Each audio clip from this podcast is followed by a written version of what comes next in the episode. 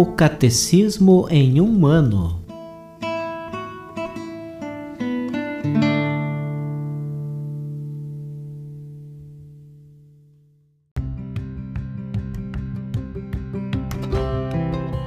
Olá, eu sou o Jefferson, seminarista na Diocese de Ponta Grossa, Paraná. Você está ouvindo o podcast O Catecismo em um ano Vamos ler todo o Catecismo da Igreja Católica ao longo de 365 dias. Estamos usando a tradução em português, apresentada pela CNBB em 2013, baseada na edição típica em latim. Baixe o plano de leitura que você pode encontrar na bio do Instagram, arroba o Catecismo em um ano, ou na descrição desse podcast.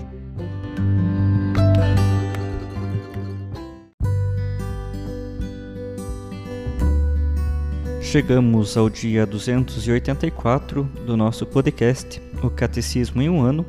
Estamos lendo a sua terceira parte, A Vida em Cristo, na sua segunda sessão sobre os Dez Mandamentos. No episódio de hoje, leremos dos números 2238 ao 2243.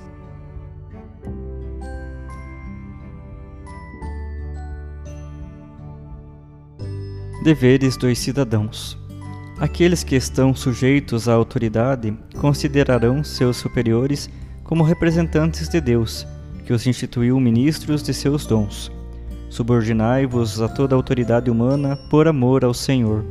Conduzi-vos como pessoas livres, mas sem usar a liberdade como pretexto para o mal. Pelo contrário, sede servos de Deus. A leal colaboração dos cidadãos inclui o direito e às vezes o dever de apresentar suas justas reclamações contra o que lhes parece prejudicial à dignidade das pessoas e ao bem da comunidade. É dever dos cidadãos colaborar com os poderes civis para o bem da sociedade em espírito de verdade, de justiça, de solidariedade e de liberdade. O amor e o serviço à pátria derivam do dever de gratidão e da ordem de caridade a submissão às autoridades legítimas e o serviço do bem comum exigem que os cidadãos cumpram seu papel na vida da comunidade política. A submissão à autoridade e a corresponsabilidade pelo bem comum exigem moralmente o pagamento de impostos, o exercício do direito de voto, a defesa do país. Dai a cada um o que lhe é devido, seja imposto, seja taxa ou também o temor e o respeito os cristãos residem em sua própria pátria, mas como peregrinos. Cumprem todos os seus deveres de cidadãos e suportam todas as suas obrigações, mas de tudo despreendidos, como estrangeiros. Obedecem às leis estabelecidas, mas com sua vida superam as leis. Tão nobre é o posto que lhes foi por Deus outorgado, que não lhes é permitido desertar. O apóstolo nos exorta a fazer orações e ações de graça pelos reis e por todos os que exercem autoridade, para que possamos levar uma vida calma e tranquila com toda a piedade e dignidade. As nações mais favorecidas devem acolher, na medida do possível, o estrangeiro em busca da segurança e dos recursos vitais que não podem encontrar em seu país de origem. Os poderes públicos zelarão pelo respeito do direito natural que põe o hóspede sob a proteção daqueles que o recebem. Em vista do bem comum de que estão encarregadas, as autoridades políticas podem subordinar o exercício do direito de imigração a diversas condições jurídicas, principalmente com respeito aos deveres dos migrantes para com o país de adoção. O migrante é obrigado a respeitar com gratidão o patrimônio material e espiritual do país que o acolhe, a obedecer suas leis e a dar sua contribuição financeira. O cidadão é obrigado, em consciência, a não seguir as prescrições das autoridades civis quando estes preceitos forem contrários às exigências da ordem moral, aos direitos fundamentais das pessoas ou aos ensinamentos do Evangelho. A recusa de obediência às autoridades civis, quando suas exigências são contrárias às da reta consciência, funda-se na distinção entre o serviço a Deus e o serviço à comunidade política Devolvei, pois, a César o que é de César e a Deus o que é de Deus. É preciso obedecer a Deus antes que aos homens. Se a autoridade pública, exorbitando de sua competência, oprimir os cidadãos, estes não recusem o que é objetivamente exigido pelo bem comum. É lícito, contudo, defenderem seus direitos e os de seus concidadãos contra os abusos do poder, guardados os limites traçados pela lei natural e pela lei evangélica. A resistência à opressão do poder político não recorrerá legitimamente às armas, salvo se ocorrerem conjuntamente as seguintes condições: primeiro, em caso de violações indubitáveis, graves, prolongadas dos direitos fundamentais; segundo, depois de se terem esgotado todos os outros recursos; terceiro, sem provocar desordens piores; quarto, que haja fundada esperança de êxito; quinto, se for impossível prever razoavelmente soluções melhores.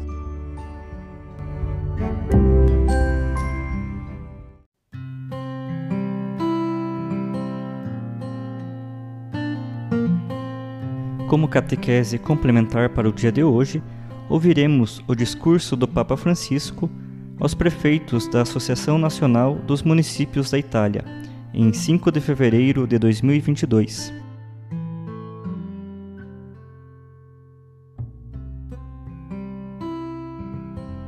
Estimados irmãos e irmãs, bom dia e bem-vindos. Agradeço ao presidente as suas palavras de saudação. Sinto-me feliz por vos receber para um momento de reflexão sobre o vosso serviço na defesa e promoção do bem comum nas cidades e comunidades que administrais. Através de vós, saúdo os presidentes das câmaras municipais de todo o país, com um agradecimento especial pelo que estáis a fazer e fizestes nestes dois anos de pandemia. A vossa presença foi fundamental para encorajar as pessoas a continuarem a olhar para o futuro. Fostes um ponto de referência para fazer respeitar normas por vezes pesadas, mas necessárias para a saúde dos cidadãos. De fato, a vossa voz também ajudou aqueles que tinham responsabilidades legislativas a tomar decisões tempestivas para o bem de todos. Obrigado. Quando penso no vosso trabalho, apercebo-me de quanto é complexo aos momentos de consolação alternam-se muitas dificuldades. Por um lado, a vossa proximidade ao povo é uma grande oportunidade para servir os cidadãos que vos estimam pela vossa presença entre eles. Proximidade. Por outro lado, imagino que por vezes sentis a solidão da responsabilidade. As pessoas, muitas vezes, pensam que a democracia se resume a delegar através do voto, esquecendo o princípio da participação que é essencial para que uma cidade seja bem administrada. Pretende-se que os presidentes de Câmara tenham a solução para todos os problemas, mas sabemos que esses problemas não podem ser resolvidos apenas com recursos financeiros. Quão importante é poder contar com a presença de redes de apoio que fornecem conhecimentos especializados para as enfrentar.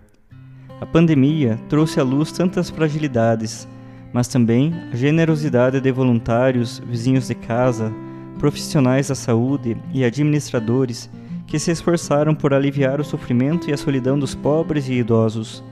Esta rede de relações de apoio é uma riqueza que deve, que deve ser preservada e reforçada. Quando para o vosso serviço, gostaria de oferecer três palavras de encorajamento: paternidade ou maternidade, periferias e paz. Paternidade ou maternidade. O serviço para o bem comum é uma forma elevada de caridade, comparável à dos pais de família. Também numa cidade, a diferentes situações deve-se responder com diferentes atenções. Por conseguinte, a paternidade ou maternidade é implementada em primeiro lugar e, sobretudo, através da escuta. O presidente da Câmara ou a presidente da Câmara sabe como ouvir.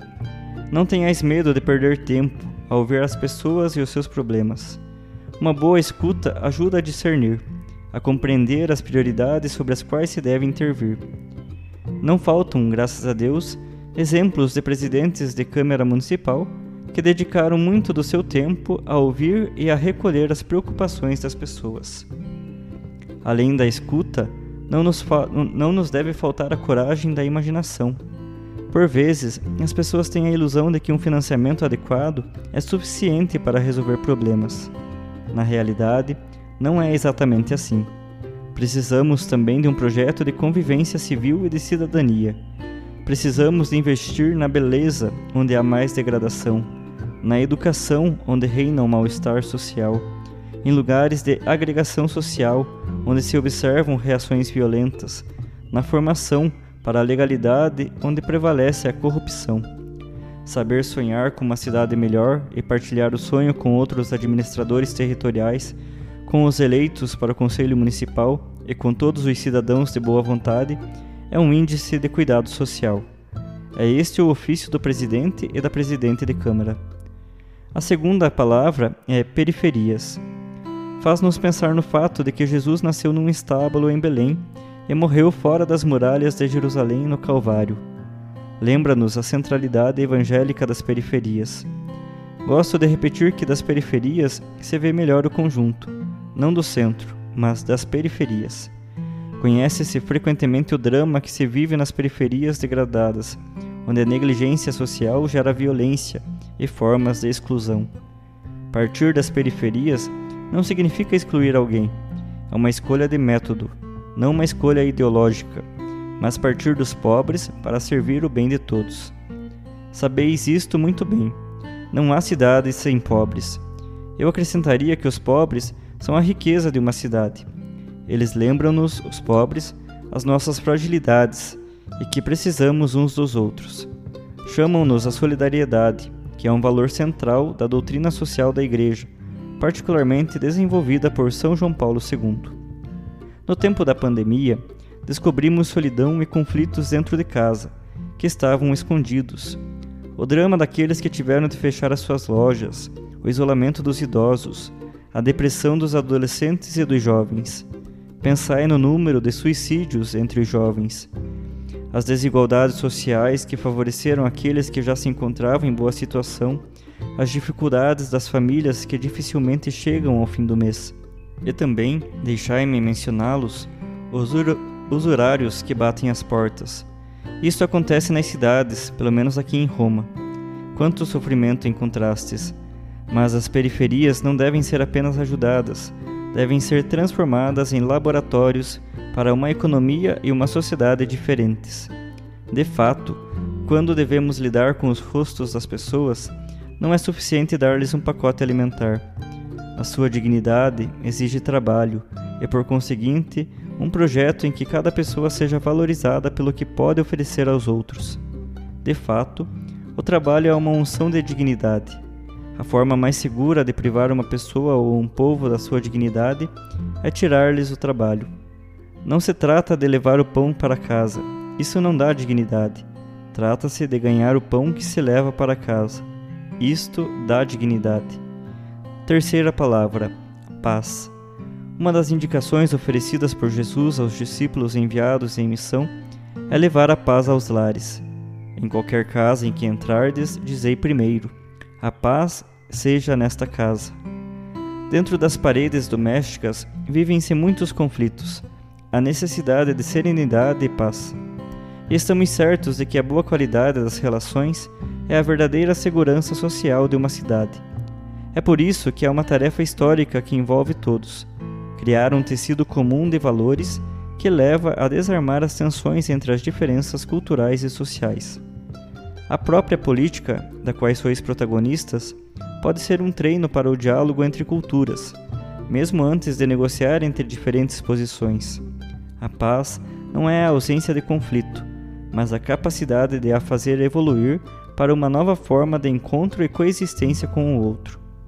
Perante o conflito, alguns limitam-se a olhá-lo e passam adiante como se nada fosse. Outros entram de tal maneira no conflito que ficam prisioneiros. Mas há uma terceira forma, a mais adequada de enfrentar o conflito. É aceitar suportar o conflito, resolvê-lo e transformá-lo no elo de ligação de um novo processo. Felizes os pacificadores. Evangelho Gaudium 227 o conflito é perigoso de se permanecer fechado em si mesmo. Não devemos confundir crise com conflito. Por exemplo, a pandemia colocou-nos em crise, o que é bom. A crise é boa, porque nos faz resolver e seguir em frente. Mas o aspecto negativo consiste em quando a crise se transforma em conflito e o conflito fecha. O conflito é guerra. É difícil que o conflito encontre uma solução que vá mais adiante. Crise sim, conflito não. evitar os conflitos, mas viver em crise. A paz social é o resultado da capacidade de reunir vocações, competências, recursos. É essencial encorajar a iniciativa e a criatividade das pessoas para que possam forjar relações significativas nos seus bairros. Tantas pequenas responsabilidades são a premissa para uma paz concreta que se constrói diariamente. É bom recordar aqui o princípio de subsidiariedade, que valoriza os organismos intermédios e não mortifica a livre iniciativa pessoal. Estimados irmãos e irmãs, encorajo-vos a permanecerdes próximos do povo, porque uma tentação face à responsabilidade é a de a evitar, isolar-se, fugir. O isolamento é uma forma de fuga. São João Crisóstomo, bispo e padre da Igreja, pensando precisamente nesta tentação, exortava a dedicarmos-nos aos outros, em vez de ficarmos nas montanhas e observá-las com indiferença. Dedicar-se. Essa é uma lição a ser acarinhada, especialmente quando corremos o risco de cair no desânimo e desilusão. Acompanho-vos com a minha oração e abençoo-vos. Abençoo a todos, cada um no seu coração, no seu trabalho. Abençoo os vossos gabinetes como presidentes de Câmara Municipal. Abençoo os vossos colaboradores, o vosso trabalho, e que cada um de vós receba esta bênção na medida da própria fé. Peço-vos que rezeis por mim, porque também eu sou presidente de Câmara de alguma coisa. Obrigado.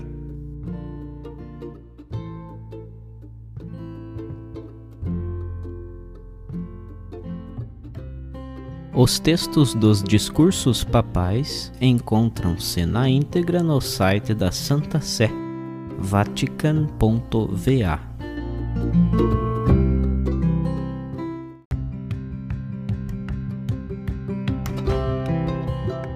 Você acaba de ouvir mais um episódio do podcast O Catecismo em um Ano. Continue nesse bom propósito de aprofundar o conhecimento e a vivência da fé católica e procure participar da sua comunidade. Rezemos por todos que estão fazendo esse caminho de leitura do Catecismo. Até amanhã!